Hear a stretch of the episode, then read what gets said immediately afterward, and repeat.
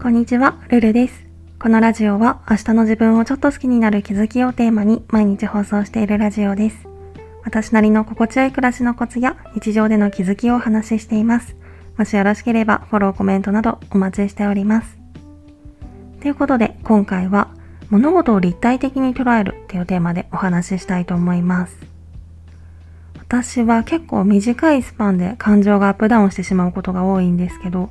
その一番の原因として考えられるのが物事を短絡的に捉えてしまうことなんですよね。中でも結構顕著なのが自分の敏感スイッチを刺激する出来事が起こった時で、数ある周りの人より刺激を受けやすい要素の中でも、特に私は音に敏感なので、例えば話し声とかそういうノイズを避けるために仕事中とかはできるだけオフィスから離れて一人で作業ができるブースがあるのでそこに移動して作業することが多いんですけど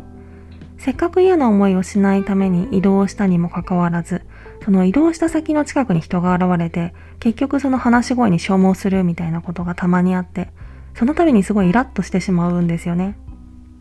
なんか、なんでせっかく移動してきたのにわざわざここに来るのかなみたいな。嫌がらせ？みたいな。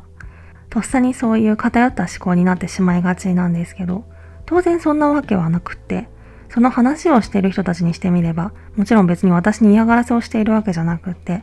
そこには単にその場所でたまたま話をしているっていう事実があるだけじゃないですか。で、近くに人がいて話し声がうるさい、イコール自分への嫌がらせだって捉えてしまうのは、自分に直面していることだけしか見えてないってことで、短絡的というか、立体的か平面的かって言ったら、平面的なものの考え方をしてるなーって思ったんですよね。浅いというか。うん。なので、まあ音関連のストレスとかって特に私みたいに音に敏感な人間にとっては不快度ランキングのかなり上位に来る感情だったりもするので、こういうの自分で自分をかばってるみたいな感じで微妙な気もするけど、いざストレスの原因に直面すると、なかなか正気でいるのは難しいっていう現実はある一方で、そこで何とか一旦落ち着いて、今私物事の一つの面だけを見て視野を狭くしてないみたいなことを自分に問い直すことができたらいいのかなーなんて思います。なのでこれからは意識的にさっき例に挙げた集中したくて逃げ込んだ先に人が来て声がうるさくてイライラしたみたいな時はこの人たちは私サイドで見ると音によって少なからずストレスを与えてきてるけど当然嫌がらせをしてるわけじゃなくってこの人たちからしたら単にここで会話をしているだけっていうこと今一度意識できるようになれたらいいのかなと思います。今回はそんな感じです。